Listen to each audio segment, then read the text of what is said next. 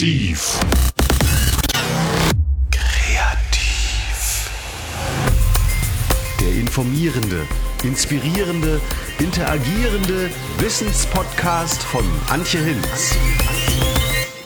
Willkommen zu Massiv Kreativ. Wir sind heute zu Gast in Berlin. Ich begleite hier einen Workshop zum Thema agiles Arbeiten, die Big Five. Und bei mir sind die beiden Workshopleiter, Alexander Schaaf, Hallo. Valentino Wotny. Hallo. Vielleicht klären wir einfach mal die Begrifflichkeiten am Anfang. Agiles Arbeiten, die Big Five, was heißt das genau? Ja, ich würde sagen, das startest du am besten. Aus charmant wirst du das alles nämlich wieder abgeben. Aber die Big Five haben wir uns ja eigentlich gemeinsam ausgedacht. Big Five äh, kennt man aus Afrika. Das sind äh, fünf große Tiere. Und in der agilen Welt gibt es auch Frameworks, die nennt man ja so. Ähm, und auch Rituale, wo wir gesagt haben, da gibt es ein paar, die sollte man wirklich mal genauer sich angucken. Und Big Five für uns sind ähm, Scrum, Kanban, Design Thinking, Daily Stand-Up und Retrospektiven.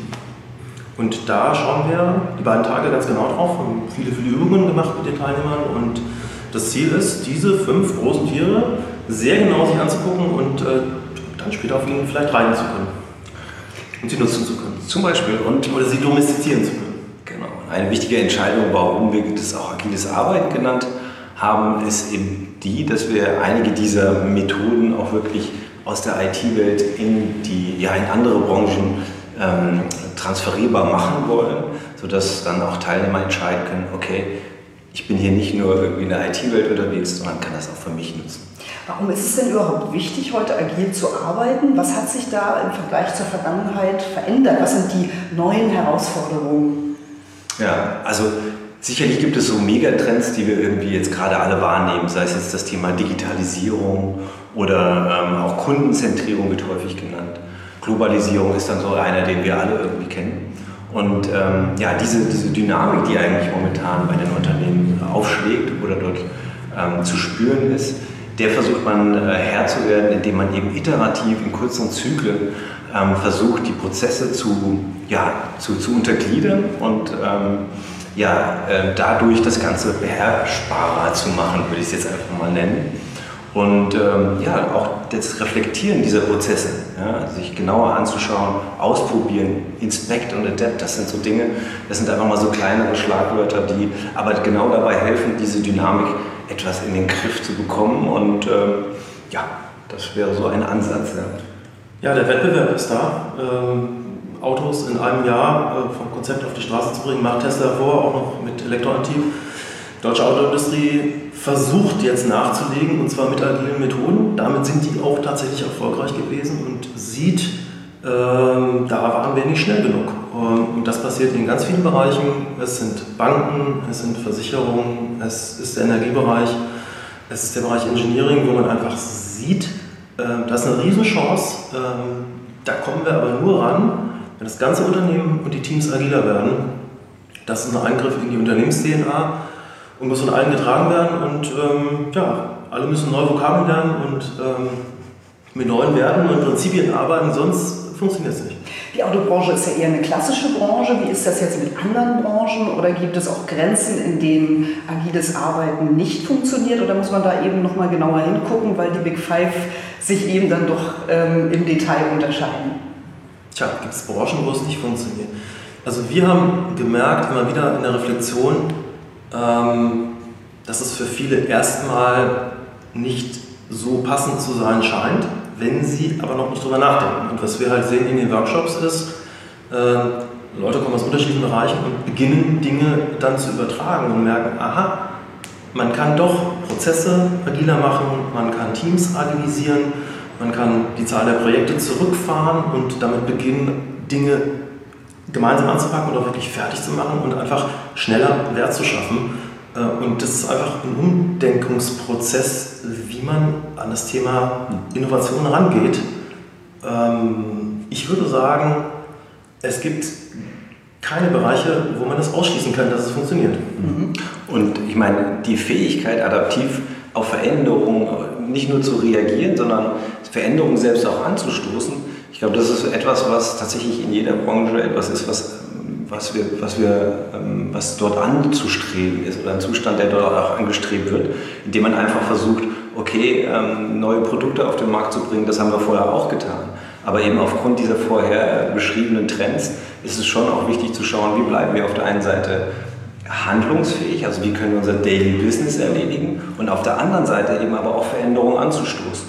Und da geben uns die agilen Methoden, aber auch dann das Mindset, du kommst vielleicht noch äh, drauf, ähm, die Haltung. Die Haltung, genau, geben uns da einen Hinweis darauf, was können wir von der Softwarebranche, die ja schon ganz lange mit diesen Konzepten unterwegs ist, ähm, was können wir von denen lernen? Mhm. Und ähm, Scrum, Kanban, Design Thinking sind Dinge, die eben genau in der digitalen Wirtschaft funktionieren und dort schon recht gut funktionieren und mittlerweile eben auch in anderen Branchen. Mhm. Und die Mitarbeiter wollen natürlich auch anders arbeiten heute.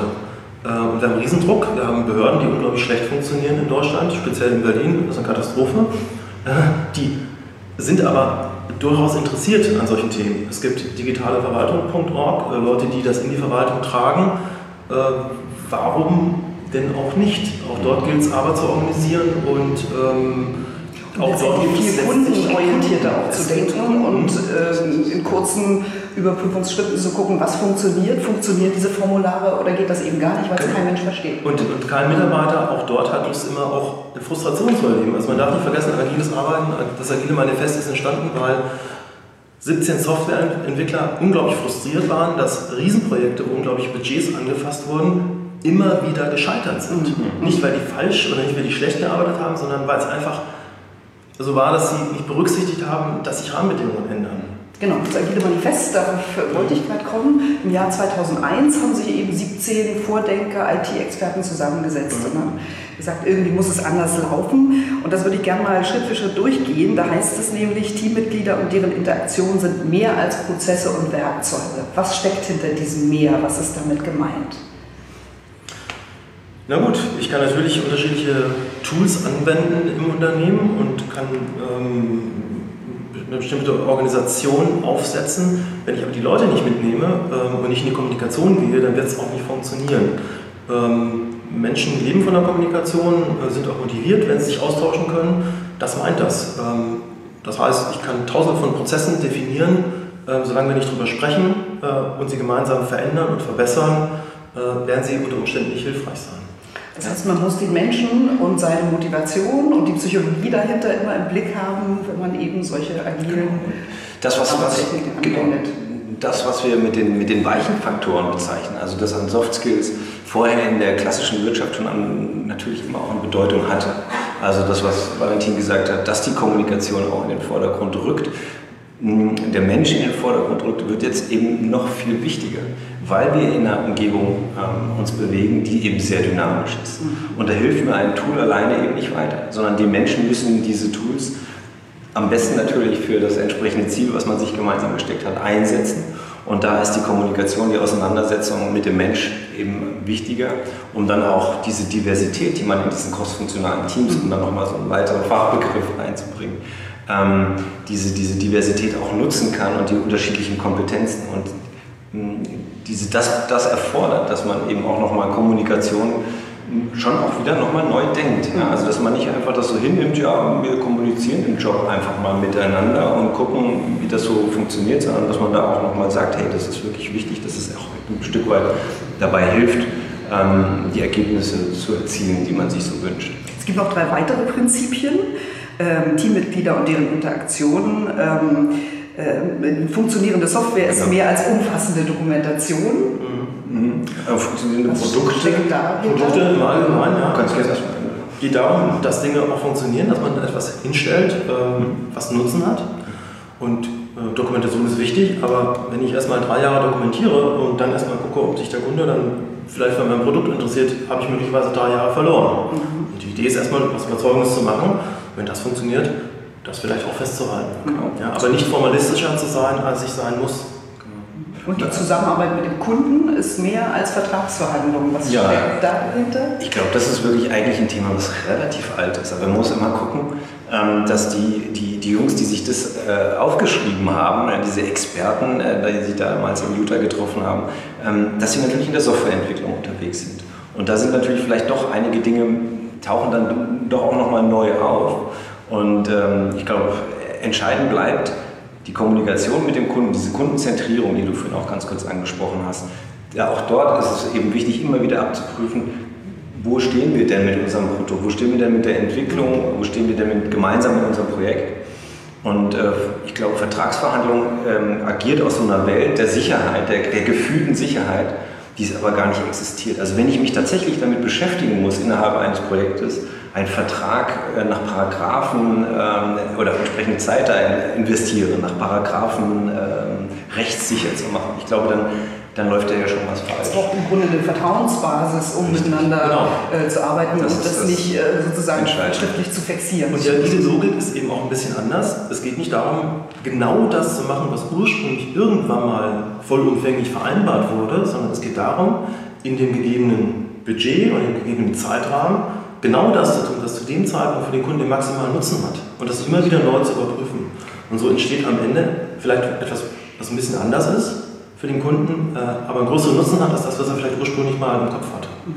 Zumal wir bei dem, also wenn wir mit Kunden zusammenarbeiten, doch auch häufig merken, der Kunde weiß ja zu Beginn auch noch nicht so richtig genau, wo er vielleicht lang kann. Ja, also Weil die, die Möglichkeiten der technischen Ausführung vielleicht gar nicht kennen. Zum Beispiel, genau, zum Beispiel. Also man startet irgendwo gemeinsam und der Weg, der ist also definitiv nicht linear. Und man sucht immer wieder in diesen Iterationen auch den besten Weg für den Kunden. Und Valentin hat es richtig beschrieben. Das, was den meisten Wert erzeugt und ja auch qualitativ in, in, in das beste Ergebnis liefert. Und Menschen sind vergesslich. Ähm, Expertentum wird überschätzt. Ähm, in großen IT-Projekten, die man früher gefahren hat, ist man auf die Suche gegangen nach den Leuten, die irgendwann mal vor vielen, vielen Jahren mal niedergelegt haben, was denn da zu tun ist und man hat sie nicht mehr gefunden und wenn man sie gefunden hat, konnte man sie auch nicht mehr erinnern. Also Menschen sind vergesslich und äh, da draußen dreht sich die Welt manchmal sehr viel schneller, äh, als sich das viele vorstellen können. Das schlimmste Beispiel ist ja der Berliner Flughafen, man wagt es gar nicht, es anzusprechen.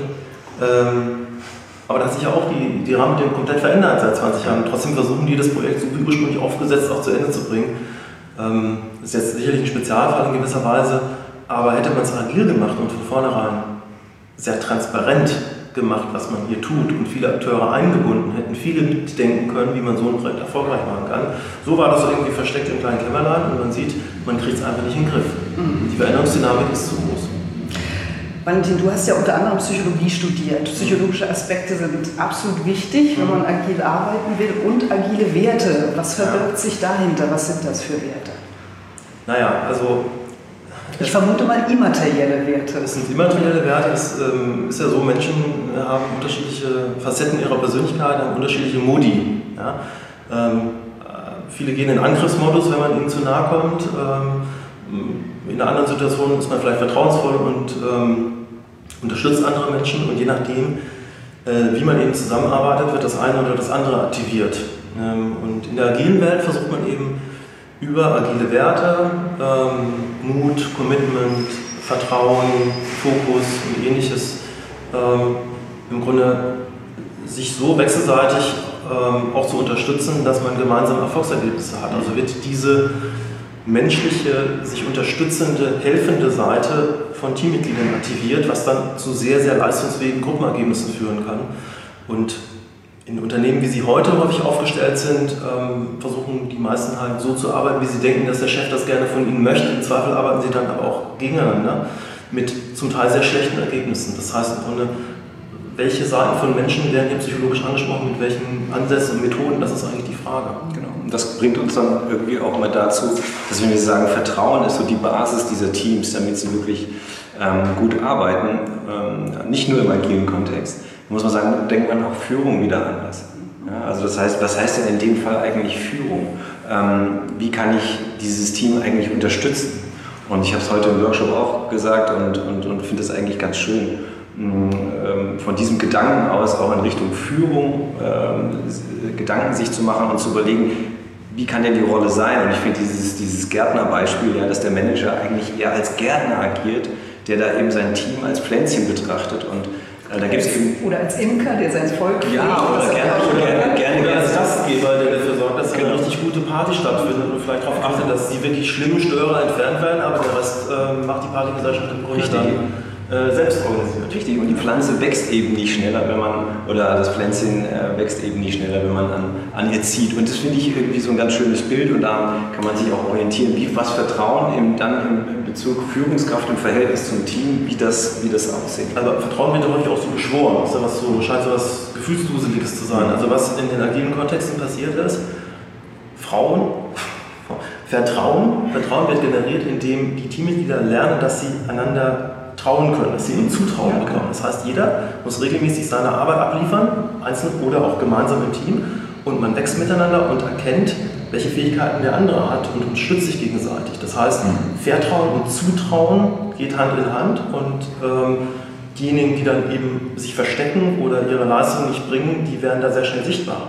Ja, jeder muss liefern, aber er wird unterstützt und es darf auch Spaß machen. Die Teams sind ja auch so aufgebaut, dass sie sozusagen interdisziplinär, also mit verschiedenen Kompetenzen gespeist werden, sodass jeder so seinen Platz und seine mhm. Nische hat.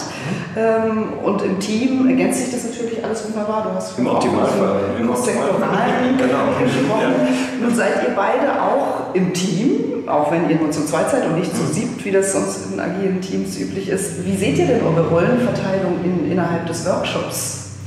Kommt das, die das, äh, zufällig? Ist spannend. Äh, das ist, ist die abhängig davon, dass ihr natürlich einen unterschiedlichen Background habt also oder weil ihr auch unterschiedliche Persönlichkeiten seid? Genau, ich, ich, ja, aber ich finde es schon find es spannend, tatsächlich die Frage, weil wir haben teilweise versucht, ähm, auch immer zu überlegen, okay, wollen wir sowas machen wie ein Konzept dahinter? Ja? Mhm. Also spielen wir Rollen, wollen wir eine Rollenaufteilung machen? Und tatsächlich haben wir festgestellt, dass wir von, so von den Persönlichkeiten ähm, Gemeinsamkeiten haben und wir können das tatsächlich so ein bisschen spielen, weil wir unsere so, uns in einer gewissen Art und Weise ähnlich sind, natürlich uns auch unterscheiden, ja, also das will ich schon fest hier ganz, ganz klar festhalten. Aber es funktioniert tatsächlich im Zusammenspiel ähm, in einer gewissen Art und Weise mit so einem gewissen Selbstverständnis. Aber bestimmte Dinge muss man sich tatsächlich ähm, ähm, gut überlegen. Und von der Arbeitsaufteilung ist es, ist, ist es wirklich 50-50. Also es ist nicht so, dass man jetzt sagt, da gibt es einen Fachanteil, den der eine übernimmt, den der andere nicht übernehmen kann oder sollte. Also das äh, entscheiden wir äh, tatsächlich auch, auch relativ spontan. Der Workshop geht über zwei Tage. Wie gesagt, agiles Arbeiten, inwiefern sind denn eure Methoden innerhalb des Workshops auch agil? Also wie wechseln sich aktivierende Elemente und ähm, ich sag mal, theoretische Momente ab? Ja, da würdest du erstmal gerne. Ja gut, also wir greifen natürlich all das auf, was bei den Teilnehmern unter den Nägeln brennt. Ähm, die Frage ist immer, wer kann was wie in die Realität bei sich übersetzen. Ähm, freut uns da auch, wenn Leute wirklich Anliegen mitbringen. Äh, ansonsten ist es hochinteraktiv, äh, also nach dem Motto, Herr Schaf, wir halten eine Stunde einen Vortrag und dann äh, kann man Fragen stellen. Das machen wir nicht so, wir freuen uns über jede Zwischenfrage. Wir jessen auch mal ganz gerne.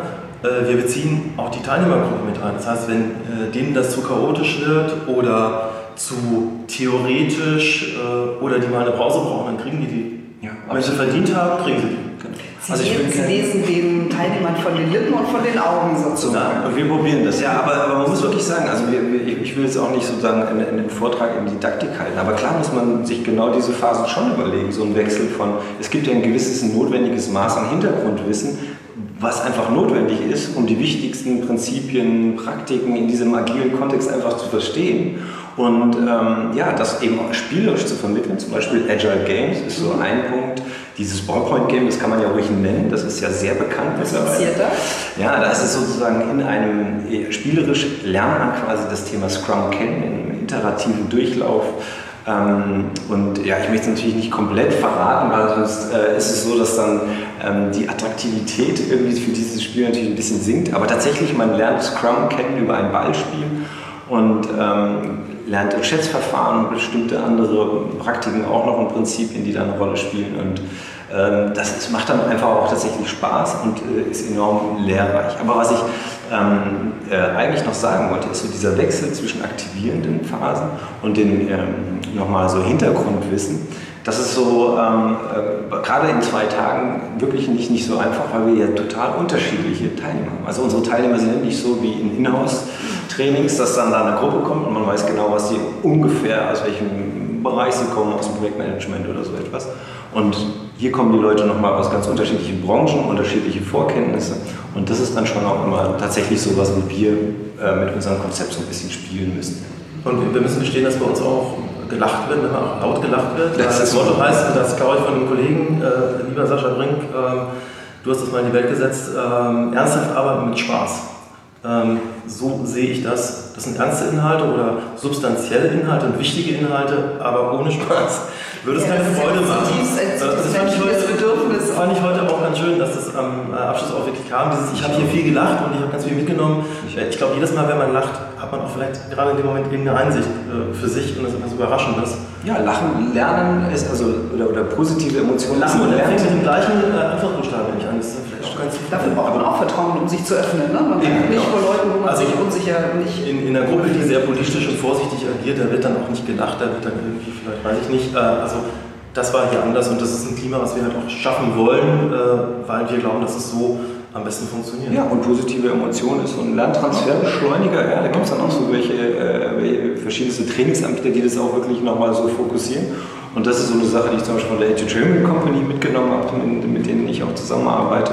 Und das ist wirklich, äh, funktioniert gut und das kann man auch, kann man auch äh, sozusagen äh, ritualisieren, institutionalisieren in, in so einem Workshop. Aber wir machen das tatsächlich einfach, das kommt bei uns einfach so äh, raus. Ja. Das ist einfach so unsere Art, auch mit, den, mit, mit der Sache umzugehen und das macht mir dann auch mehr Spaß. Ja. Also wenn es dann doch zu Bier ernst ist, ja, das muss nicht sein. Ich bedanke mich ganz herzlich, Valentin und Alexander. Und morgen gibt es ja noch einen Tag. Und mal schauen, Wir freuen uns wir das aufnehmen. Wir freuen uns auch. Vielen Dank für das Interview. Danke. Gerne. Vielen Dank.